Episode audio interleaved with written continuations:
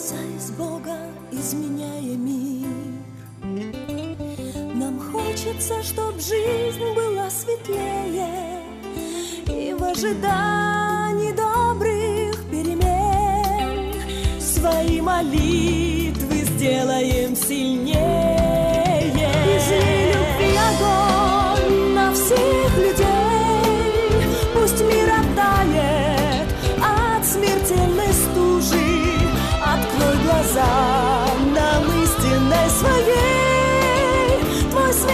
спасения больше воздуха нам нужен Излей любви огонь на всех людей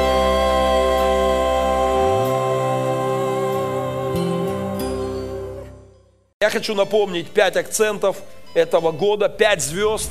Мы работаем с пятью акцентами в этом году в нашей церкви. Мы повышаем качество э, церкви добрых перемен. И наши акценты – это молодежь, это семья, это эффективность, это служение достижения, это распространение Евангелия и это творчество. В этом году это наши акценты, и мы э, очень плотно работаем с ними. Ну и, друзья, мы переходим с вами к пасхальному нашему э, слову, к пасхальной проповеди. Это всегда непросто. Э, пасхальная проповедь – это особое, это особое настроение, это особое переживание в сердце проповедника. И я повторяю и не устану повторять, что очень сложно готовиться на Пасху, потому что Потому что о Пасхе никогда не высказать все, потому что она настолько велика, и столько оттенков, и столько важных вещей, которые хотелось бы сказать. И ты должен всегда выбирать между определенными э, сторонами пасхальной благой вести. Итак, э, моя пасхальная проповедь называется очень радостно, очень весело. Моя последняя проповедь. А,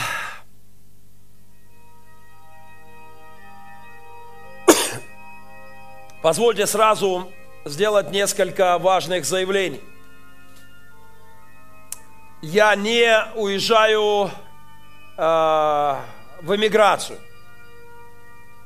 Э, хотя, э, хотя на следующей неделе я вылетаю в Чикаго, но у меня есть обратный билет, и я планирую вернуться.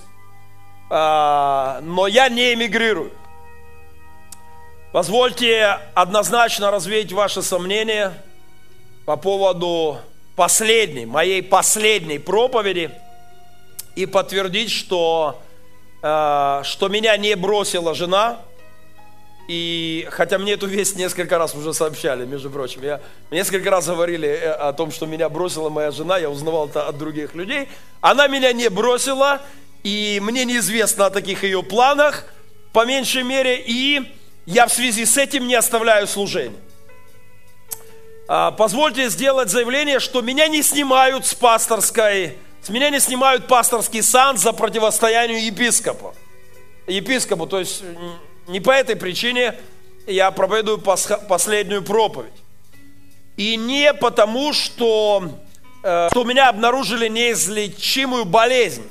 Э, у меня нет раковой опухоли, ну или, или опять-таки, может быть, мне это, может, и есть, но мне, по крайней мере, об этом ничего не известно. Да, у меня есть серьезный, э, ну как бы есть, вот я покашливаю в процессе сегодня, но это не потому, что рак доедает мои легкие. Я, ну, по крайней мере, я это не, не знаю ничего, я об этом ничего не знаю. Я хочу заявить, что я не ухожу в монастырь и не даю в связи с этим обет молчания. Я не оставляю пасторское служение, чтобы заняться бизнесом каким-то, бизнес-предложением, бизнес-проектом. Э, я не сдаю полномочия моему помощнику, пастору Андрею – Хотя по сложившейся сатирической традиции в нашей церкви он только того и ждет. У нас есть такая шутка, вот, которую мы уже годами обкатываем, вот, что, что он как бы в нетерпении, да, а, и, да, и, но почему последнее, да, то есть по, На самом деле я, меня всегда впечатляла последняя речь Мюнхгауза. Позвольте напомнить этот, э, позвольте напомнить этот сюжет. Мне всегда нравилось, вообще последние вещи, они, они привлекают внимание, да? Может быть, кто-то из вас помнит эту последнюю Тома, речь. ступай домой, готовь ужин. Когда я вернусь, пусть будет 6 часов. Шесть вечера или шесть утра? 6 дня.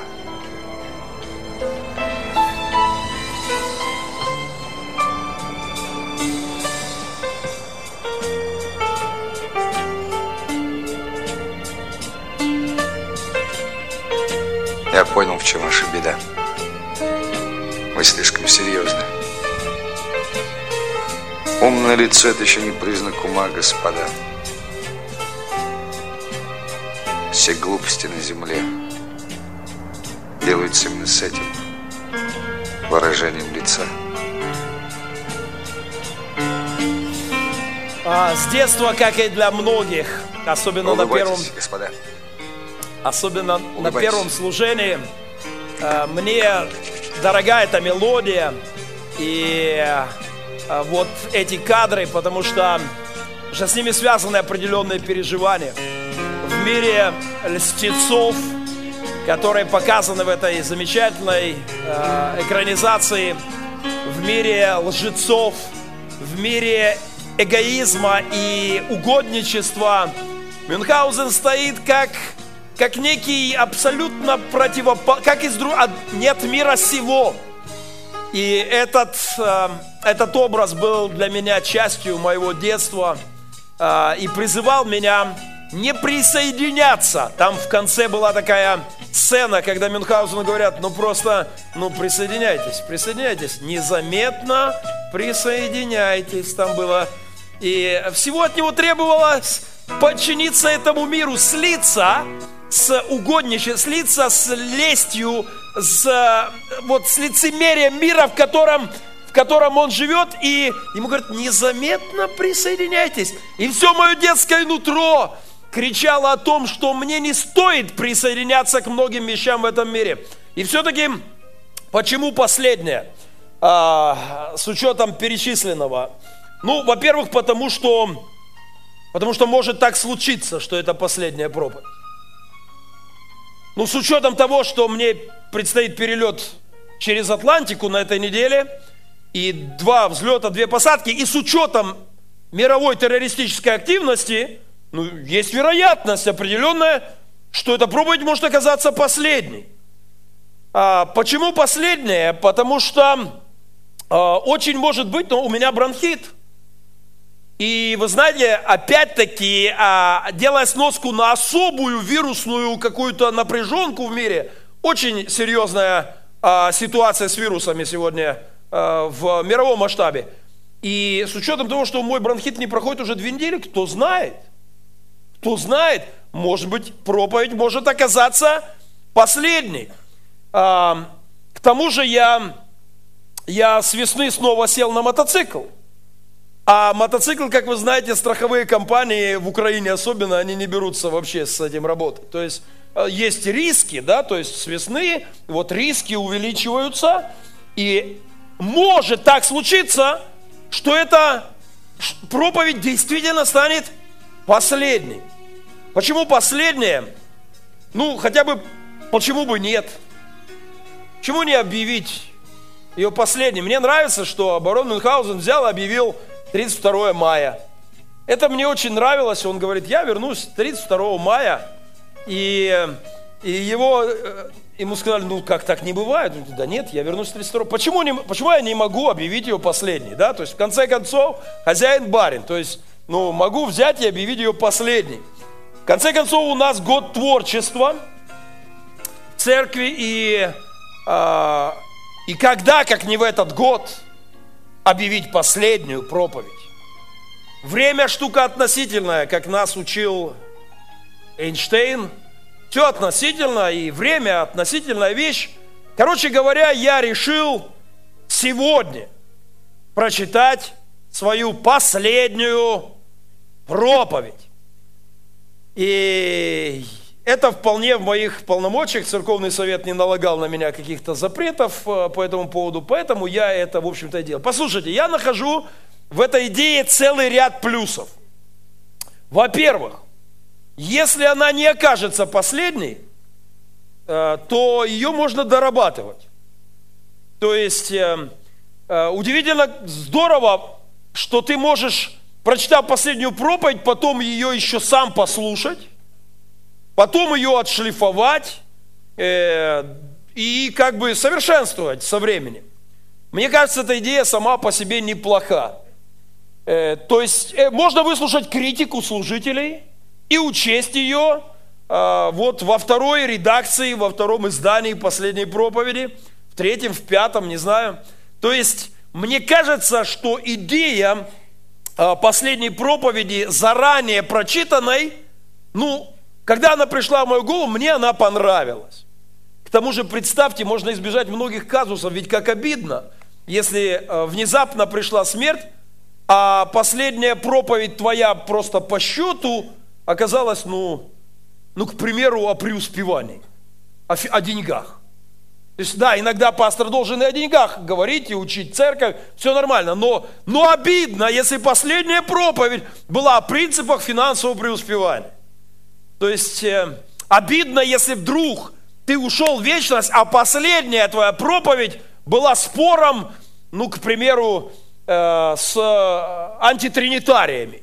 И ты сражался с какими-то э, с какими-то иск, э, уклонениями, искажениями в нюансах каких-то разговоров. Но это было бы обидно. Друзья, в конце концов, в последней минуте жизни – мы готовиться должны всю жизнь. Так, так говорит нам и Писание, и наш христианский опыт. Нам стоит готовиться к последней минуте всю жизнь. Почему? Почему к последней проповеди начать подготовку заранее? Короче говоря, я решил сегодня объявить последнюю свою проповедь. Выбор темы для последней проповеди оказался тяжелым перекрестком для меня. А, когда я думал, что именно – а, ведь о многом хочется сказать в последней проповеди. Я думал, ну вот, что именно? О чем? И, э, наверное, стоит сказать жене пару добрых слов, не так ли? Э, Лена, ты у меня самая лучшая. Ты невероятная. Только ты могла меня... Я могла бы терпеть все, то вот это вот все, да. Э, конечно, стоит сказать слова благодарности детям – Конечно, стоит сказать слова благодарности э, коллегам, сотрудникам, сопасторам. Вы замечательные, несмотря на то, что иногда меня допекали э, и, и, и доводили до полного, так сказать. Конечно, стоит сказать спасибо всей церкви, всем членам церкви, прекрасным прихожанам церкви добрых перемен. Вы лучшие, вы лучшая церковь в мире. Да, ладно, я понесло меня.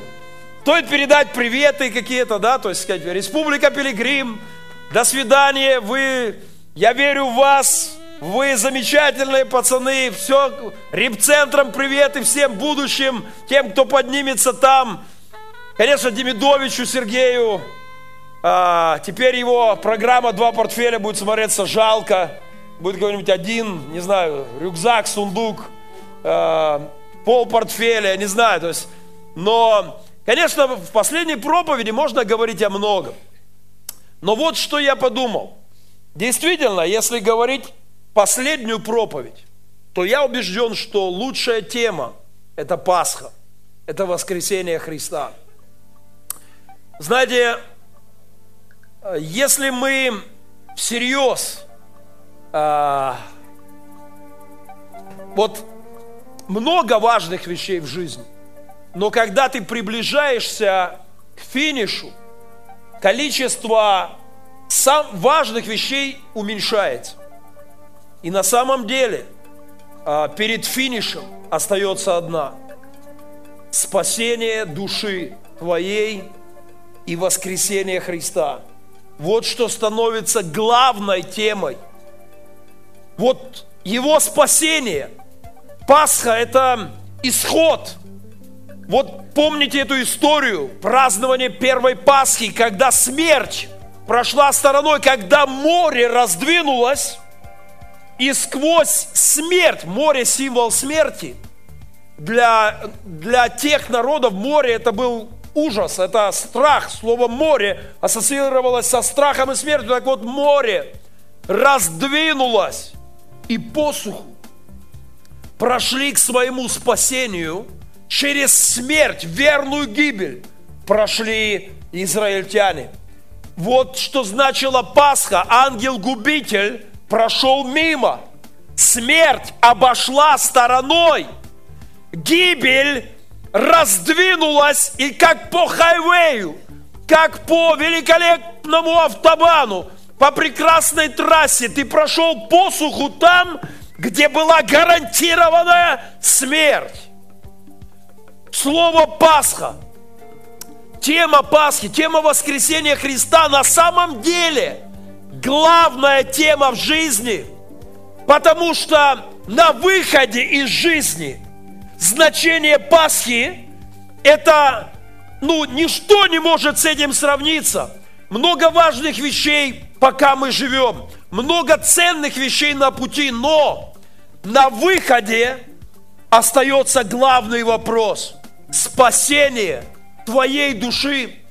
На выходе из жизни главный вопрос – спасение душ твоих близких, спаси вечная жизнь. Раступится ли смерть? Разойдется ли смерть перед тобой? И, и войдешь ли ты в вечное царство его? Безусловно, Пасха – это лучшая тема для последней, для последней проповеди. Непростая задача подобрать стихи из Библии для последней проповеди. И задумавшись об этом, я остановился на двух местах Писаний. Послание к римлянам, 8 глава. «Если же дух того, кто воскресил из мертвых Иисуса, живет в вас, то воскресивший Христа из мертвых оживит и ваши смертные тела Духом Своим, живущим в вас. А, послушайте, так много в Библии сказано о воскресении из мертвых. Это главное, на самом деле это главная тема Библии. Потому что апостол Павел говорит, если Христос не воскрес, то вера наша тщетна. Если нет воскресения, то мы то все это пустой звук. Но тут же он говорит, но он воскрес. И, и ликует по этому поводу. Второе место из Библии, которое я решил э, взять в основание своей проповеди, последней проповеди. Поглощена смерть победою. Смерть – восклицательный знак. Где твое жало? Вопросительный. Ад восклицательный. Где твоя победа? Вопросительный. Мне очень нравится это место. А, Павел говорит о воскресении Христа из мертвых, приводит много аллегорий, но в конце он срывается. Он срывается в эмоциях, в чувствах. Его распирает. И обычно достаточно спокойное, достаточно разложенная, вот логика, духов, все четко, но вдруг его подрывает. Такого обилия вот этих знаков, выражающих изумление. Восклицательный знак в русской словес, словесности, в русской письменности назывался раньше удивительная. Восклицательный знак – мы, ну, мы вряд ли помним это из школы немного, но он назывался раньше «удивительная». Так вот здесь Павел ставит две удивительные. Я специально попросил вчера братьев в офисе, помогите, говорю, перечитайте все послания Павла сейчас. И, и найдите мне, где еще есть есть еще где-то в одном стихе два восклицательных знака. Они нашли только одно еще место в послании Павла, это две трети Нового Завета. И только два места, два стиха, в которых два восклицательных знака. Первое, это где сказано о бездна премудрости и величие Божие. И там два восклицательных знака в одном стихе. И второе. Ад, смерть, удивительная?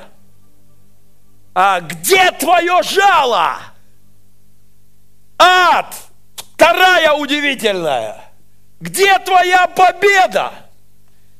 А, Павел, когда он дописывал эти строки, он просто, ну он не мог спокойно говорить о воскресении из мертвых.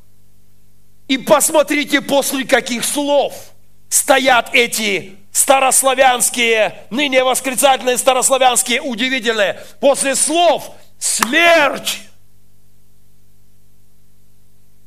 после слова ад, Павел восклицает, он взрывается, он, он настолько восхищен тем, что сделал Христос, и что не стесняется вот в своих чувствах и в своих эмоциях. Послушайте, а, Павел, говоря о победе над смертью в 15 главе, говоря о победе над смертью, он говорит о семени. Он говорит о семени.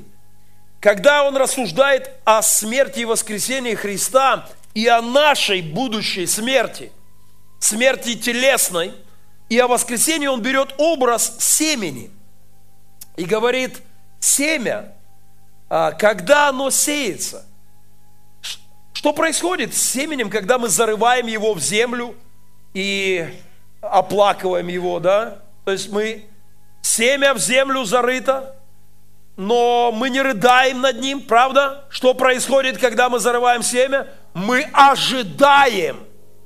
Но что происходит с самим семенем? С его телом, с его структурой? Оно умирает – семя начинает разлагаться в земле, как и тело человеческое. Но происходит удивительная а смерть превращается в пробивающийся росток и в жизнь дерева, в жизнь огромного дуба, я не знаю, приносящего плоды и целого леса. Мы недавно слушали проповедь об этом. Друзья, как семя, умирая, становится началом жизни, несоизмеримо большей, Павел говорит, вот что будет с нами, когда мы умрем, когда покров земной накроет наши гробы, вот что будет. Начнется новая, сильная, яркая, настоящая жизнь начнется потому, что Христос воскрес из мертвых и воскресит наши тела Духом Своим, живущим в нас. И когда Он говорит об этом, Он, он ставит удивительные, восклицательные знаки. Друзья, по-разному можно смотреть на, ну, в последней проповеди, если бы я обошелся без горных аллегорий, я бы не был э, самим собой. Когда я думал о своей последней проповеди, я, конечно же, подумал, ну, я должен дать горные аллегории. Как уже турист с такой горной серьезным стажем, два пятитысячника уже за спиной и серьезные планы на будущее, то, конечно, я хочу кое-что сказать. Так вот, есть разные уровни восприятие горы. Э, уровень номер один – топографич... рассматривание топографической карты. То есть можно сидеть где-нибудь э, дома у камина, попивать чаек с метком, э, лимончик, ну там уже по вкусу, да, круассаны, каминчик, лениво подбрасываешь э, лениво подбрасываешь дрова, и вот сидишь, у тебя кре- обязательно кресло-качалочка, да, пледик такой, вот а, собака рядом, э, вот какая-нибудь сморщенная такая, почему-то сморщенная, я недавно видел, ужасная такие, какая-то просто вот, и вот она и ты, или дох, большой дох, да, э, хорошо, такса для тебя специально, такса, большая такса, очень большая, и а, это и ты смотришь, любуешься горой Эльбрус на топографической карте. И ты говоришь, о, какая великолепная гора. Ты смотришь на это белое пятно, вот это Эльбрус слева, и говоришь, какая красивая гора, какая удивительная, какая великолепная, какая могущественная гора. Это определенный уровень восприятия горы. Есть второй уровень восприятия. Ты можешь подъехать к горе э, и любоваться на схемы там вот внизу, да? Гора еще скрыта там где-нибудь в тумане, но ты уже у ее подножия, уже горный воздух, ты уже что-то... И вот, может быть, чуть-чуть приоткрывается вид на гору, рядом схема, и ты уже в долине, и ты выглядываешь, и ты где-нибудь в каком-то, я не знаю, ну, горный джип какой-то, да, ты сидишь там, у тебя, опять-таки, уже прохладительные напитки, и здесь в холодильничек в машине тоже ты напиточки, и ты смотришь, о, какая красота. М-м. Это, это, конечно, больший уровень ощущения величия горы, чем если ты дома у камина с топографической картой. Ты уже больше представляешь ее величие. Конечно, есть другие уровни. Можно отправиться в путь и подняться куда-то на какой-то уровень. Это будет третий уровень восприятия горы. Когда мы поднялись, это уже мы на 4, на 3 800. И, конечно, это другое. И уже ты понимаешь кое-что о горе несоизмеримо больше, чем когда ты сидел у камина или разглядывал из джипа, снимая на видео то, что выступает из тумана. То есть твое представление о том, знаете, снизу э, гора, даже самая огромная, это называется оптический обман зрения. Когда ты смотришь снизу, то что, что это? Вот я этот кадр, когда показываю, говорю, вот там слева, это самая большая вершина Европы. И 9 профессионалов погибло за неделю до этого снимка. И прямо сейчас, когда мы на этом снимке и готовимся к штурму в эту ночь, там где-то в ледниках, еле живой, какой-то немец, потерявшийся в эту ночь, отбившийся от группы, его ищут, пока еще не могут найти. Его чудом найдут. Но отсюда люди смотрят, вот, вот это самая большая гора Европы. То есть Кажется, ну что тут, а тут вот так вот раз-раз, и ты там. Но на это раз-раз нам пришлось с часа ночи на зубах, а, еле живыми, просто а, с дикой усталостью, беше, болью, а, преодолевая себя идти к вершине. Друзья, но это уже другое восприятие горы. И, конечно, есть, есть еще уровень понимания, что такое гора – это когда ты на вершине. Когда ты там наверху, когда ты полз туда так долго и так изнурительно, когда ты падал по дороге, и пацаны из Пилигрима говорили тебе, пастор, вставай, еще 20 минут, скоро начнется воскресное служение, за нас помолятся, и мы дойдем. И ты лежишь и не говоришь, я не могу. И когда ты встаешь и проходишь три шага и падаешь, потому что сердце колотится и нет сил, но когда ты добираешься до вершины, скажем прямо, ощущение величия э, Эльбруса, как самой высокой, в частности, в этой Эльбруса, как самой высокой точки Европы растет с каждым шагом. И, конечно же, достигает пика, если ты забрался на вершину. К чему я говорю это? Сегодня, когда мы празднуем Пасху, я хочу сказать о разных уровнях отношения к Пасхе. Есть разный уровень восприятия Пасхи. Я попробовал изобразить это для вас в некоторых зарисовках. Вид на Пасху номер один. Вид из спортзала. Посмотрим вместе.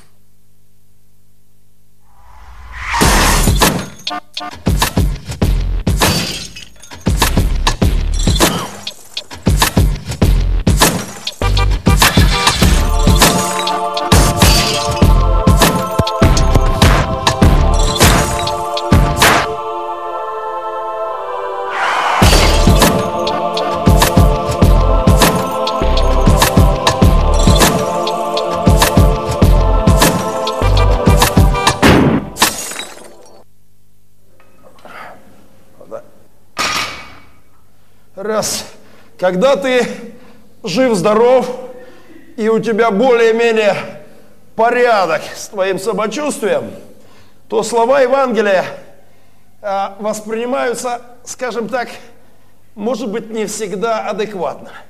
Когда еще есть селеночка, слова воскресения Христа, ну, важны, но, но все-таки важны как бы, как бы еще издалека. Думаю, что их ценность в эту пору во всей полноте осознать достаточно сложно. Последний раз сложно. Вот так.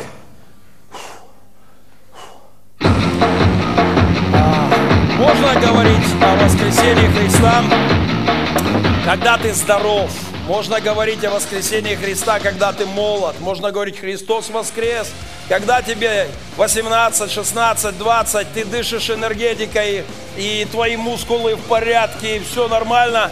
Конечно же, конечно же, можно и нужно, и важно говорить о воскресении Христа, но надо признать, что понимание того, что это значит – будет очень сильно еще как бы лимитировано, ограничено.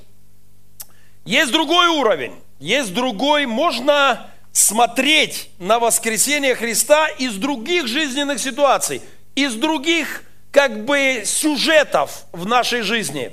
И тогда, э, тогда слова о Пасхе, слова Евангелия будут по-другому для тебя звучать. И еще одна короткая зарисовка.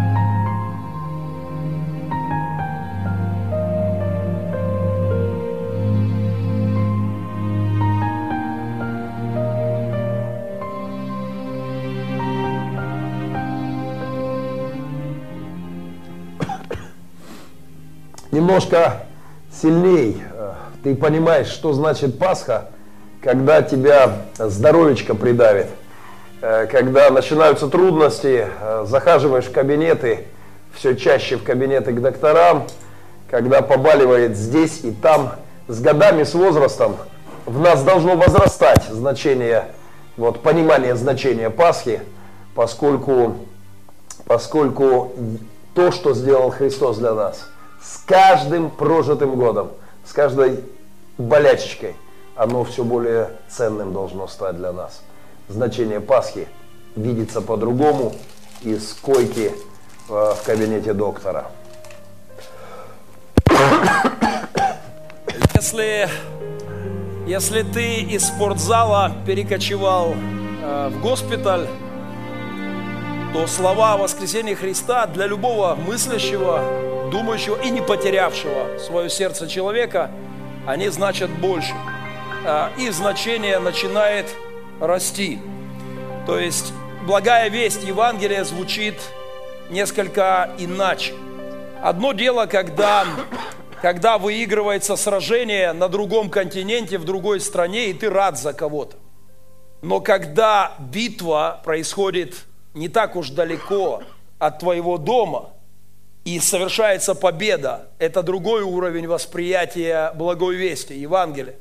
А, но есть третий вид на Пасху, а, и он куда более впечатляющий, как, как вид на гору меняется по мере приближения и восхождения, так вид на Пасху меняется.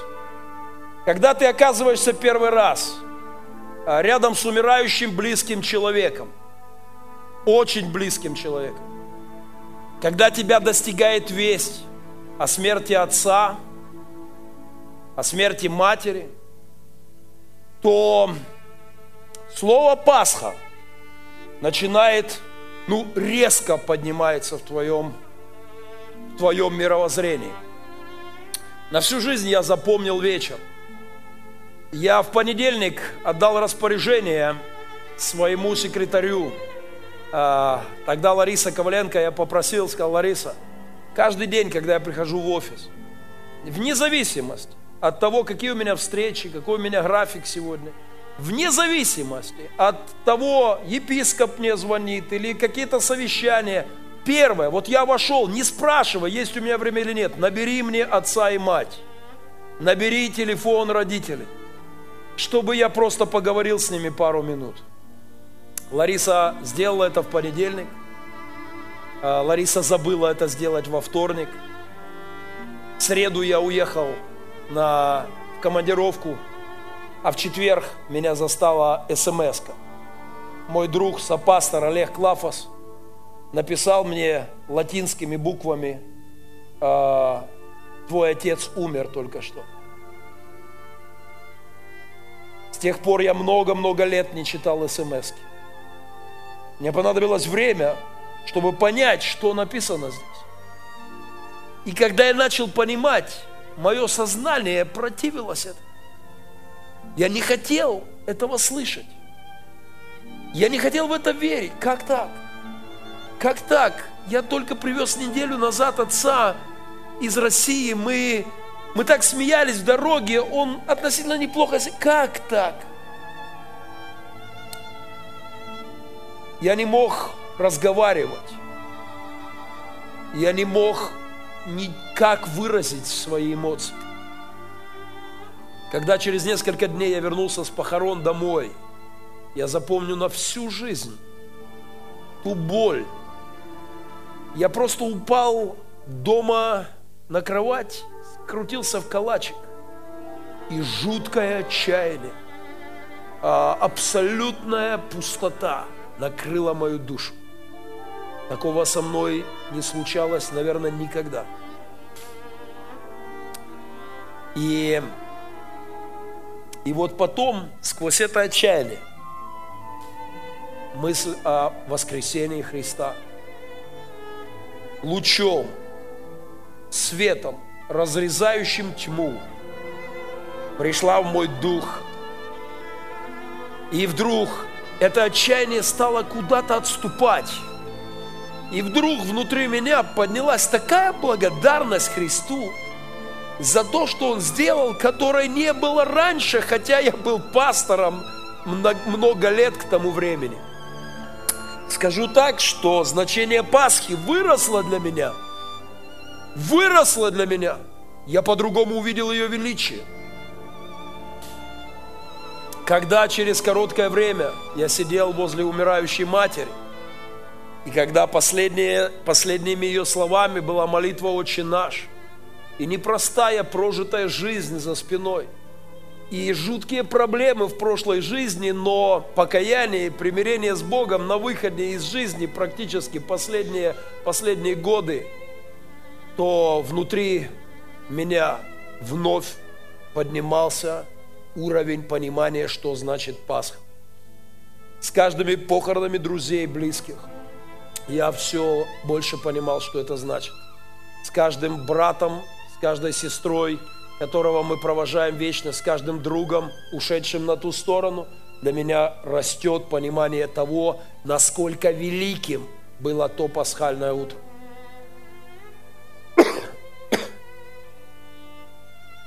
Однако вид на Пасху, он очень ограничен, пока мы на земном пути. И есть еще один вид на Пасху. Позвольте вам его радикально проиллюстрировать.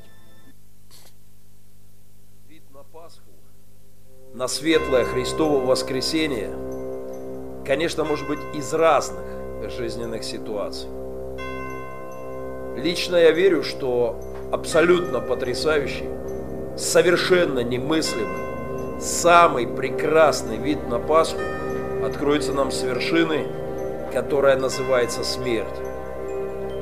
Я имею в виду нашу с вами смерть.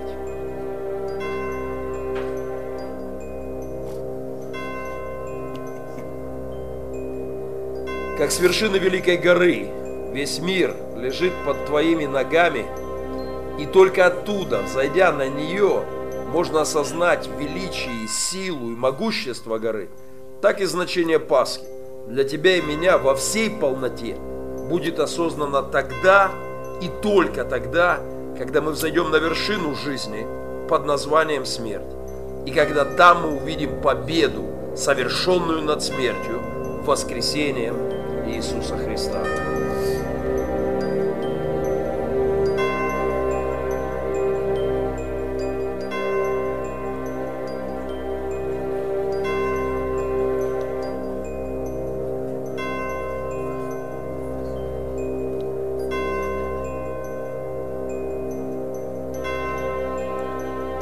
Повнимательнее наблюдайте за пастором Андреем.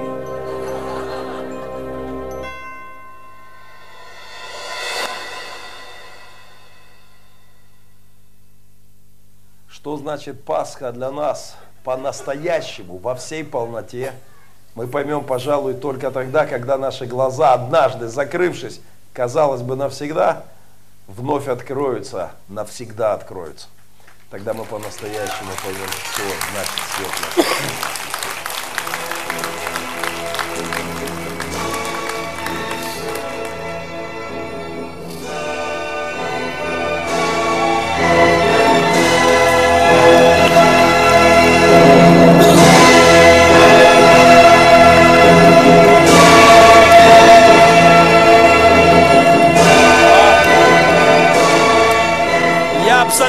Убежден, что вершина жизни – это наша встреча со Христом, это вершина этой горы под названием жизнь.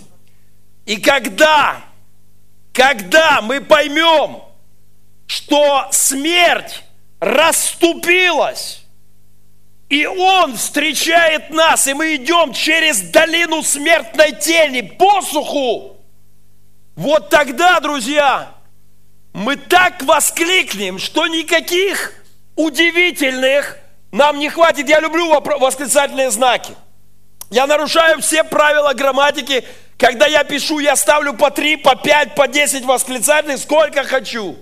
Но я точно знаю, что когда закончится жизнь, и я встречусь с моим Господом, никакими восклицательными знаками я не смогу выразить э, все эти эмоции, всю ту славу его пасхального дня.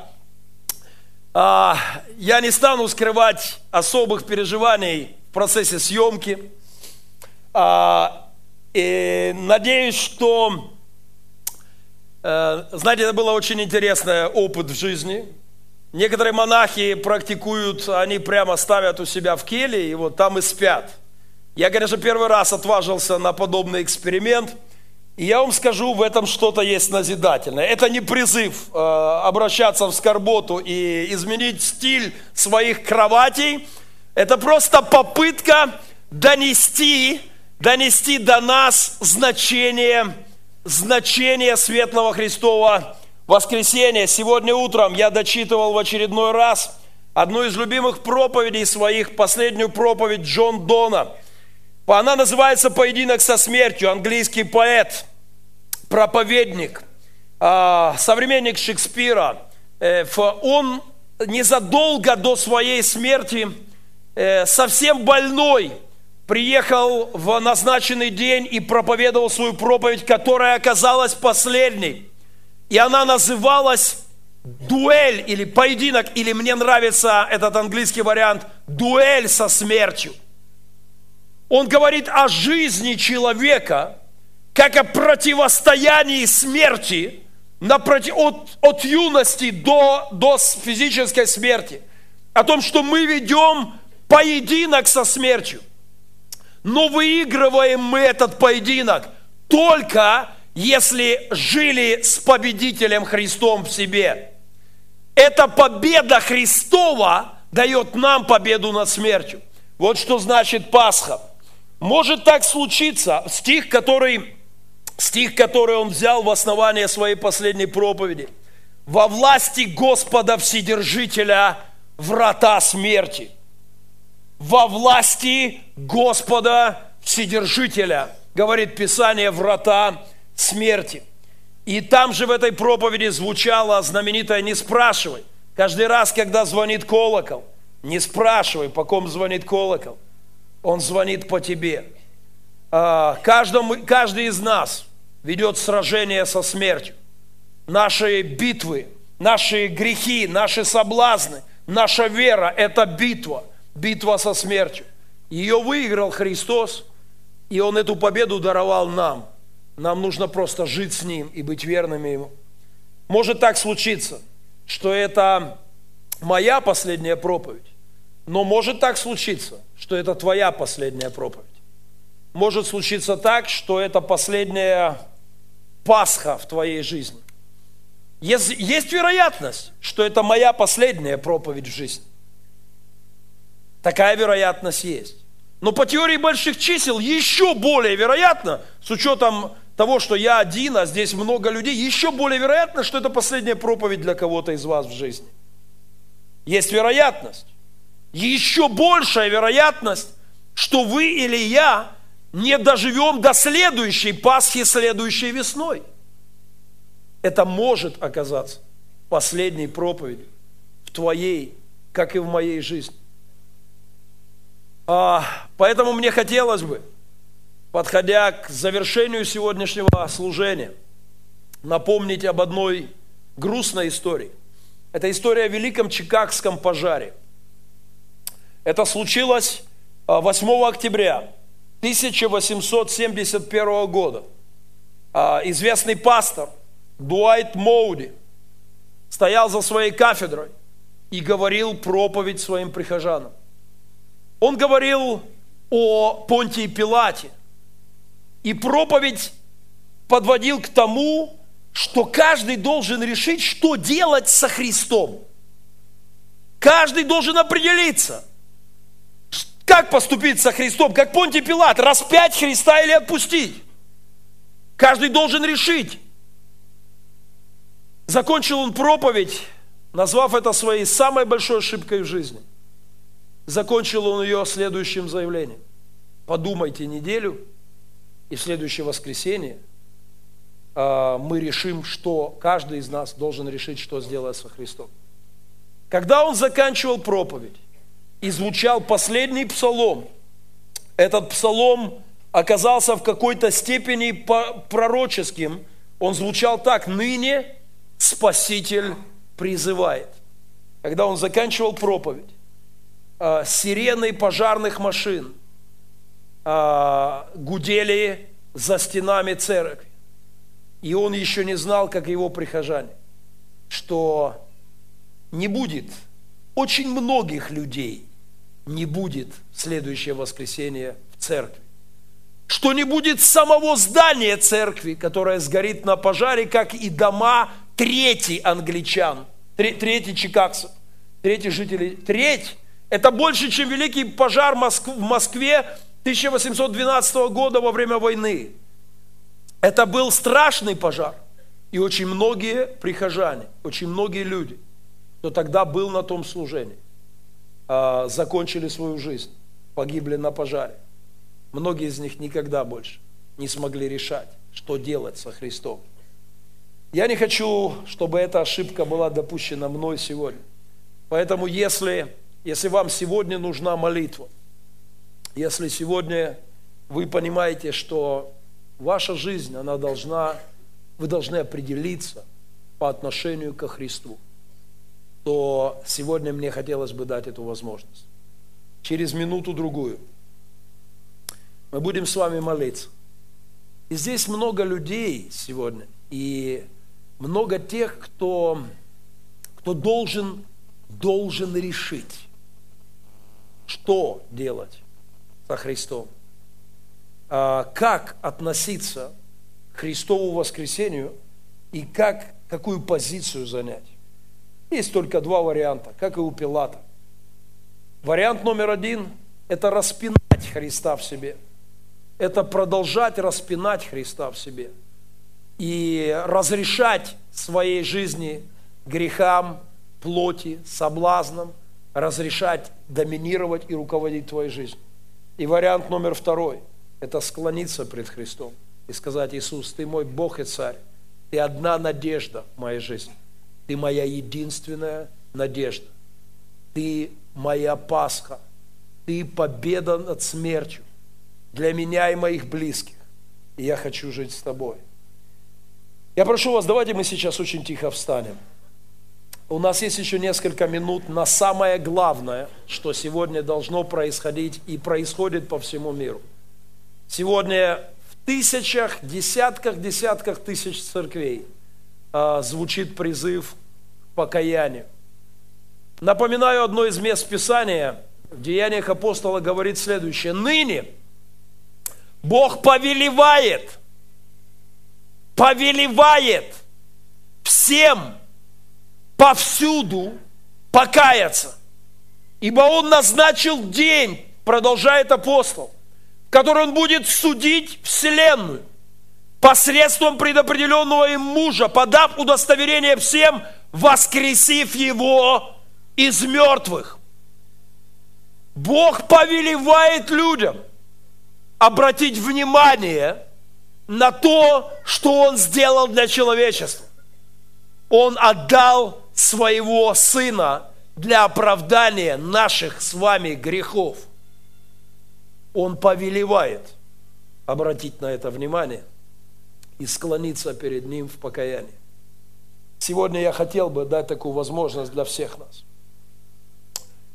Есть те люди, кто, может быть, вы давно пришли ко Христу, но ваша вера ослабела, ваши отношения с Ним потеряны, вы нуждаетесь в обновлении вашего покаяния. Может быть, есть те, кто сегодня впервые, как когда-то, почти 20 лет назад – как когда-то впервые я сделал. А, вы, может быть, впервые в своей жизни говорите, я не хочу больше жить без веры, я не хочу быть без Христа, мне нужен Спаситель, моей душе нужно прощение грехов, мне нужна победа над смертью, которую Он совершил для меня и моих близких. Если вы понимаете, что вам сегодня нужна эта молитва, прямо сейчас – Прямо сейчас я прошу, чтобы вы могли прийти и здесь стать. И мы помолимся. Я не заставлю вас исповедовать ваши грехи при всех. Я не поставлю вас в неловкое положение. Я не, не, не попрошу рассказывать, где, каким образом и что вы грешили. На это не хватит многих-многих лет переслушать все ваши грехи. А, но если вы понимаете, вам нужно покаяние, просто не стесняясь, придите сейчас сюда. Во всех церквях по всему лицу земли сегодня люди принимают решения. Люди определяются по отношению к Пасхе. Я повторяю, может случиться так, что это ваша последняя проповедь, как и моя. Может случиться так, что это последняя Пасха в вашей жизни. И не дай Бог нам прийти к финишу земному, не примирившись с Творцом. Не дай Бог нам не обратить внимание на то, что совершил Христос. Не дай нам Бог не, прост... не получить от Него прощения, подойдя к финишной черте нашей жизни. Потому что Он обещал, Он сказал, если Христос воскрес из мертвых, то Он воскресит и наши смертные тела Духом Своим, живущим в нас. И апостол Павел поставил две удивительные, когда говорил, смерть, где твое жало? Ад, где твоя победа? Я помолюсь за всех, кто выйдет сейчас сюда. Будьте смелыми сейчас. Если я говорю о вас, вы это знаете. Может быть, вы первый раз сегодня в церкви, а, но внутри вас есть что-то, что говорит, решайся. Пора. Хватит жить без света Божьего. Хватит жить без Христа, без Евангелия, без Его Слова, живущего в тебе. Хватит жить без Его правды и без Его света. Если вы слышите этот голос внутри себя, ваш дух зовет вас к покаянию, то это время для вас. А, будьте смелыми сейчас, будьте решительными. Не стесняйтесь, подходите вторым рядом сюда. Подходите, пожалуйста. Подходите, подходите. Мы еще ждем. Мы еще ждем какое-то время. Давайте поддержим тех, кто еще решается. Если вы знаете, что я говорю о вас, придите на молитву. В моей жизни было много важных дней, но самое главное событие в моей судьбе – это день, когда я сказал, все, Боже, точка, не хочу больше без Тебя. Господи, не хочу больше сражаться с Тобой. Сдаюсь, капитулирую, признаю Тебя моим Богом. Прошу у Тебя прощения моих грехов, изменения моей судьбы. Стань моим Господом, стань моим, моим Спасителем. Прости меня, очисти меня, обнови мою душу. Это был самый главный день. Этот день называется покаянием. Ради этого дня в судьбах людей пришел Христос. ради этой, этих молитв, ради этого решения Он сошел с небес, оставил славу неба и пришел на землю. Ради того, чтобы ты и я получили от Него милость и прощение. 30 секунд, и мы начнем молиться. И если ваше сердце здесь, а вы еще там, то вам нужно быть здесь, сделать это. Августин Блаженный, один из отцов церкви, сказал так. Господь обещает прощение кающемуся человеку. Но Он не обещает ничего завтра в случае твоей медлительности. Это может оказаться моей последней проповедью и твоей последней проповедью. Поэтому решай сегодня. Если ты знаешь, что тебе нужно здесь быть и сказать Богу в молитве пару слов, сделай это. 15 секунд, и мы начнем молиться. 15 секунд, и мы начнем молиться за всех, кто вышел вперед, за каждого, кто принимает решение сегодня.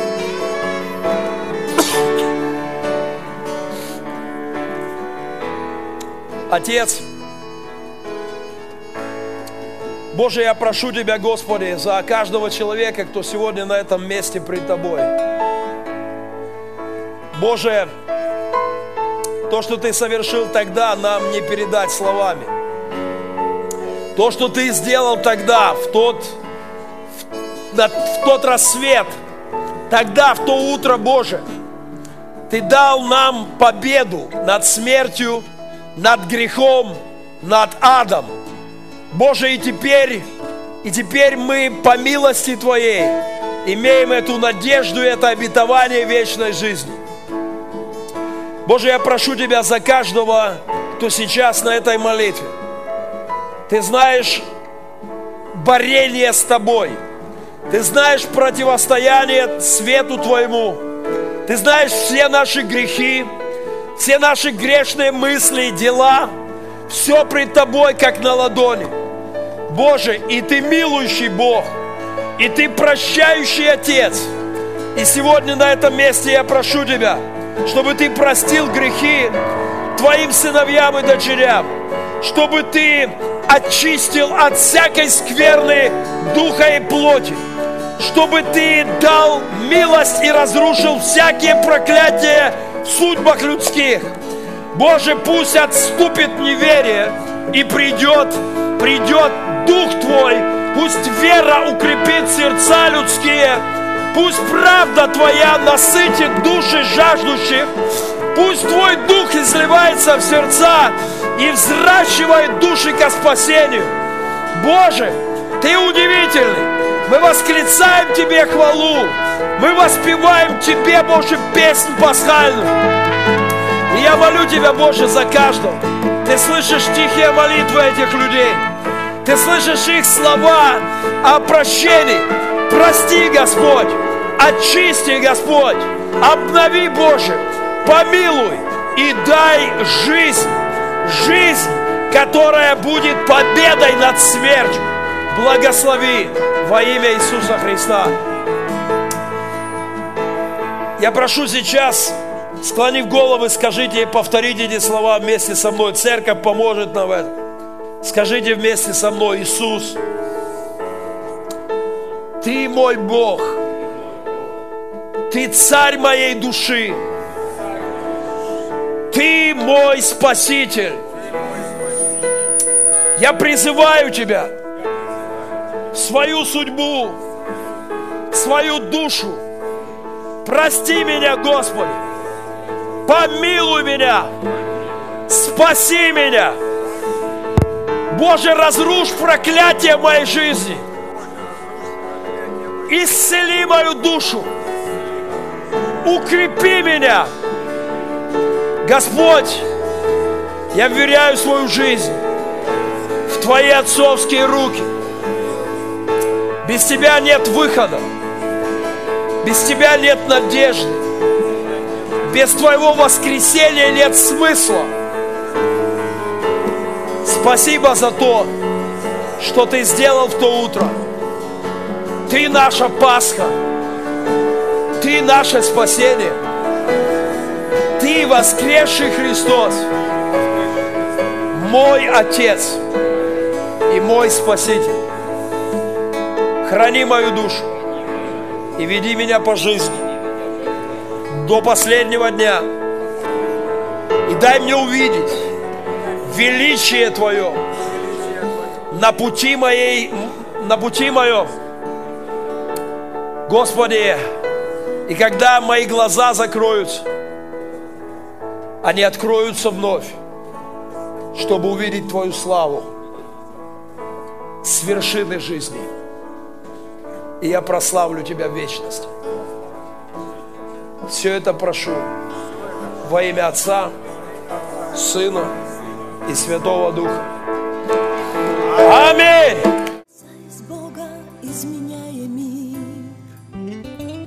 Нам хочется, чтоб жизнь была светлее ожиданий добрых перемен.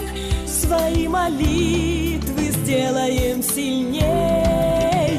Вижи любви огонь на всех людей. Пусть мир оттает от смертельной стужи. Открой глаза нам истинной своей. Твой свет спасения больше воздуха нам нужен. X-Men